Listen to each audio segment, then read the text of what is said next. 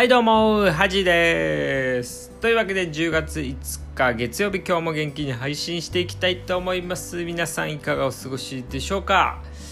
いや、ほんとね、過ごしやすい季節になってきましたし、えー、ちょっとね、あのデパートとかちょっと行ってね、あの食品コーナーとか食材のねコーナーとか見に行くとモンブランケーキがねたくさん並んでましてこう栗ね甘栗むいちゃいましたじゃないですけどもまあ秋だなって感じしますよね。うん。皆さんねあの栗たくさん食べてみてください。ということで。えー、昨日ねあの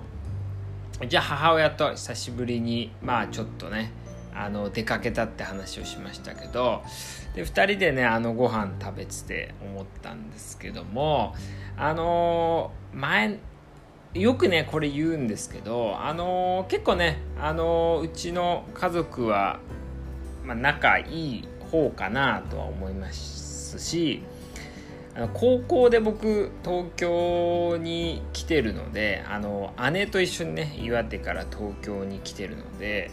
えっ、と高校生の時とかは、ま、毎日ぐらい父親から、まあ、電話来て結構その時あった。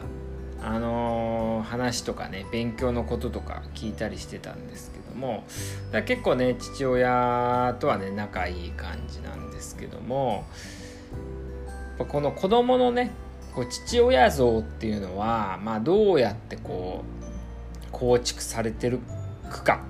みたいな感じでやっぱねある程度子供がね父親を尊敬してるっていうのは結構重要だと思うんですけど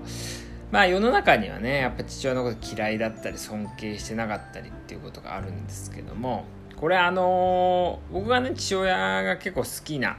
大きい原因の一つはやっぱり母親が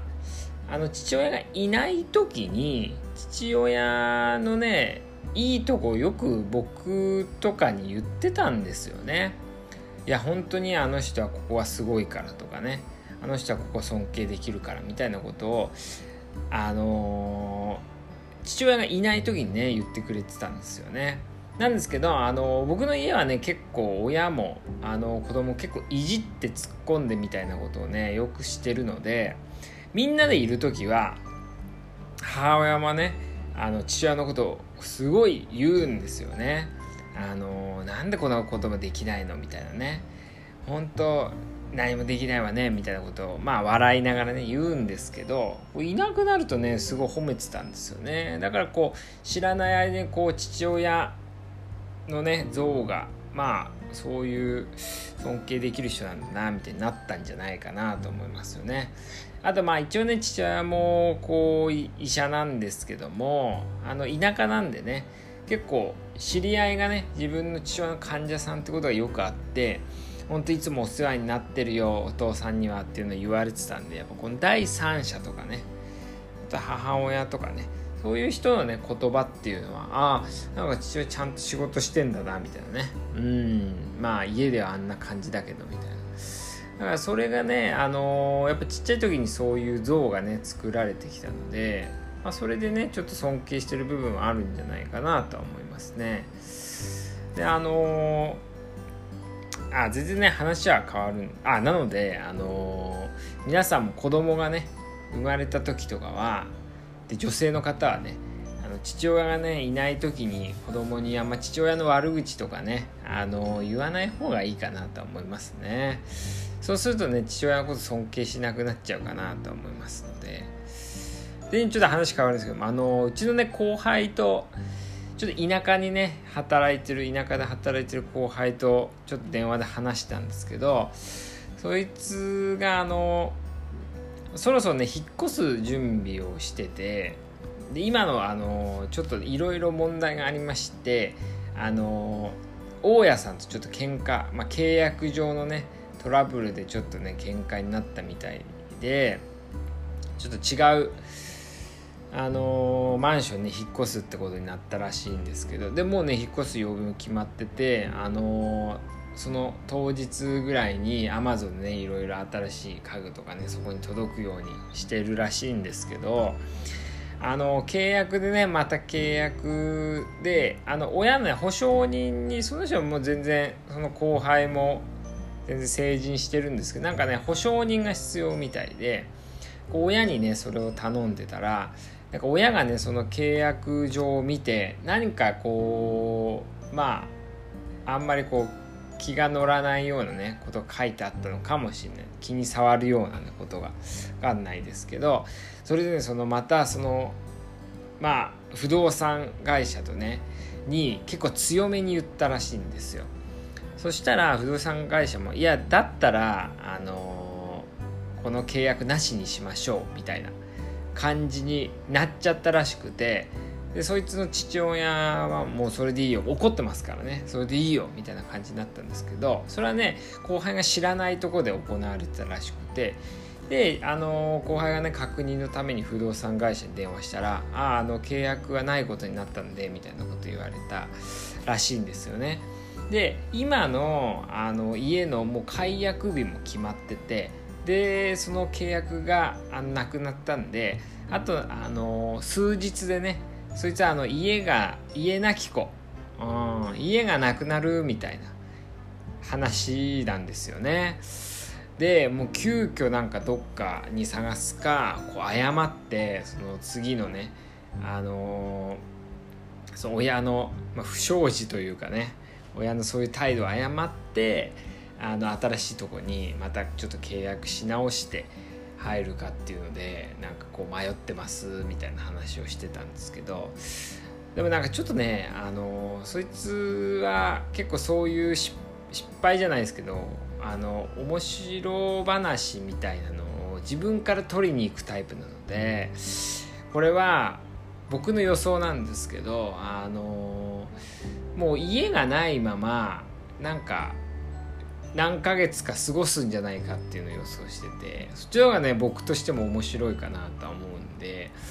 なんでその次のね家がこう決まるまでなんかどっかにままああの職場に泊まったり友達のとこ転々としたりね。まあちょっとコロナなんでねなかなかそういうの難しいとは思うんですけど、まあ、どうするかっていうのはちょっとねあすいません。あの僕もねちょっと楽しみなんですけどもまあちょっとねこの僕の後輩のねあの家が探さ探し出せたのかっていうのもねちょっと随時報告していこうかなとは思います。えー、ということで、えー、月曜日ですので恥の仮説ということで、えー、あ間違えました。コーナーミスですね。仮説は あちょっと喉の調子悪いんでちょっといろはずちょっと飲みますね。えー、仮説は金曜日でしたね、えー、月曜日ということで、えー、恥の名言ということで、えー、名言ですね。僕のまあねこう生きていく中でこう指針となってるようなね名言を紹介していきたいと思うんですけど今日はえ、速度を上げるばかりが人生ではないというガンジーのね名言を、えー、紹介していきたいと思います。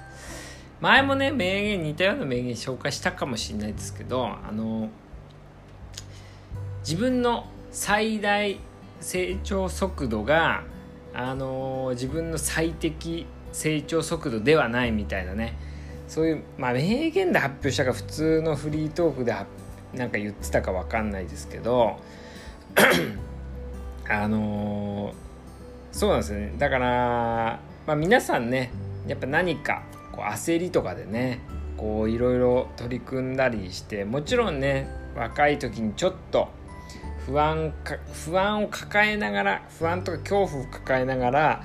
何かに取り組むとねやっぱ成長速度は上がるんでいいとは思うんですけどもやっぱりね無理すしてばっかりだとやっぱ精神も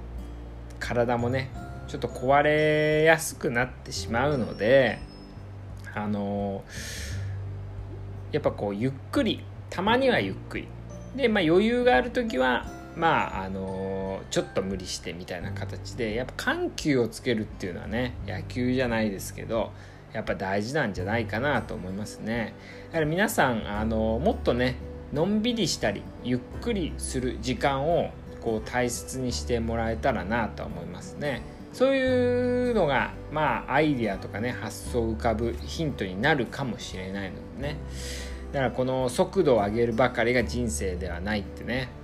なんか簡単な言葉ですけども結構ねあのー、皆さん生き急いでたりねする人は多いのででもやっぱそういう余裕がない人っていうのはやっぱりこう魅力的ではないなとは思いますね。まあ、まったりしてるだけの人もあんまり良くないような気がしますけど、まあ、頑張る時頑張ってあの抜くとこ抜くっていうねそう緩急のつけ方を若いうちにこうなんか学んでるといいのかなとは思いますねだから自分の精神状態というかね体がきついっていうのはなんとなく自分でも分かりやすいんですけどこう知らない間にね精神が削られてることってよくありますので是非ね自分と向き合ってまあちょっと無理してるなと思ったらいっぱい寝てあのー、ちょっとゆったりするまあ仕事もねゆったりするっていうのも重要かなとは思います。ということで、まあ、たまにねこのラジオでも聞いてのんびりしてもらえたらなと思います。ということで、えー、今週も始まりましたのでね頑張っていきましょうではおやすみなさい。